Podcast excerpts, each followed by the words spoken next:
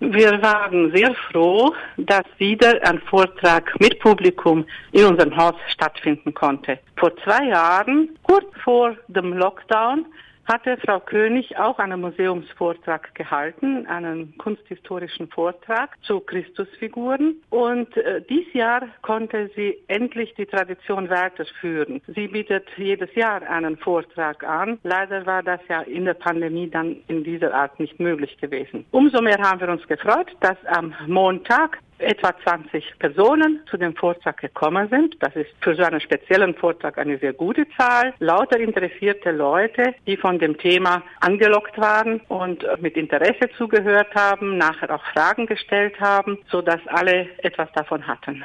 In den Fragen des Publikums ging es äh, gleich um mehrere Aspekte. Das eine ist, in Mühlbach sind ja die Statuen an der Kirche sehr stark verwittert. Und die Frage ist, wie man sie renovieren kann. Natürlich ist der erste Punkt die Dokumentation. Man muss alles festhalten und alle Statuen möglichst genau fotografieren und abmessen. Es gibt auch schon von einer früheren Restaurierung äh, Gipsabdrücke, so dass man einen Ausgangspunkt hat. Aber inzwischen gibt es ja auch ganz neue Methoden, abgesehen von Drohnenfotografien, da gibt es ja auch 3D-Scanner und äh, 3D-Drucker. Also da wurden ganz interessante Vorschläge gemacht, was noch geschehen kann. Ein anderer Aspekt war dann von dem Fotomaterial, das äh, schon existiert. Und da hat uns äh, Professor Dr. Hans Klein mitgeteilt, dass er von seinem Vater noch eine Bilddokumentation über diese Figuren an der Mühlbacher Stadtpfarrkirche hat. Also